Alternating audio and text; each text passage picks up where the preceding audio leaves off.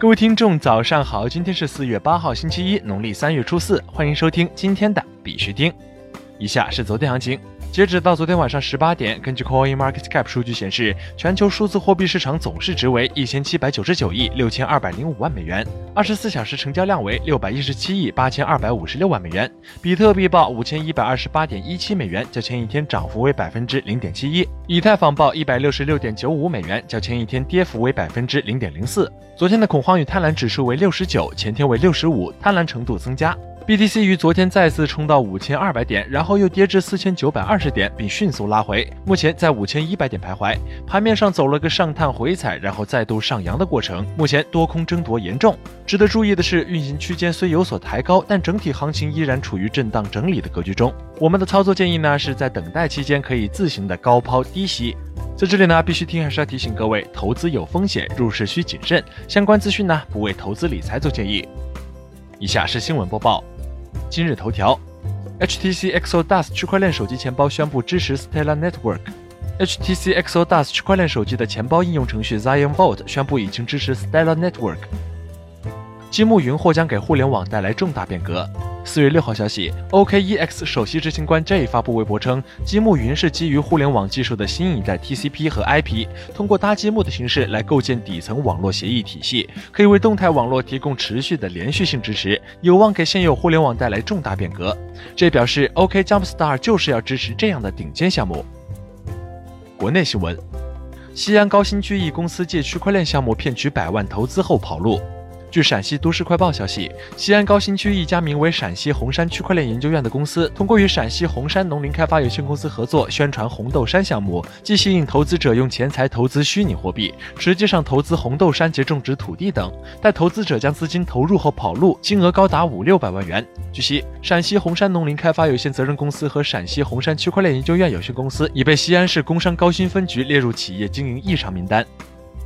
波场将于四月九号推出基于 TRC 二十的稳定币 USTD。孙宇晨发微博表示，将于四月九号推出基于 TRC 二十的稳定币 USTD。新的 USTD 将支持创的去中心化应用网络，包括其游戏和赌博 Dapps。此外，孙宇晨表示，创将在第二季度推出第二层可扩展性解决方案。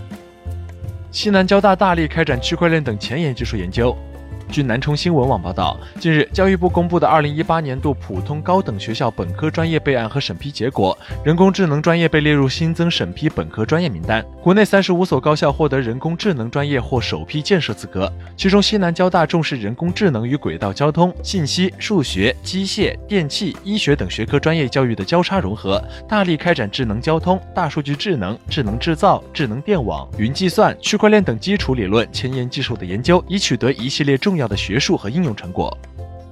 壁虎全球交易所将上线 LYZ 项目。据官方公告，壁虎全球交易所将于新加坡时间二零一九年四月十号十四点开放充值 LYZ，并于四月十二号十四点同时开放 LYZ 交易，上线 LYZ 和 USTD 交易对。LYZ 由国际旅游协会发起，联合美国硅谷区块链技术团体联合开发的一款基于区块链技术的旅游公有链，是一个通证经济中的区块链技术以及大数据和人工智能技术，打造全国领先行业的旅游共享社区。旅游公链是一个去中心化的旅游平台，为旅游者和真正提提供旅游服务的服务商之间创造共赢的交易平台。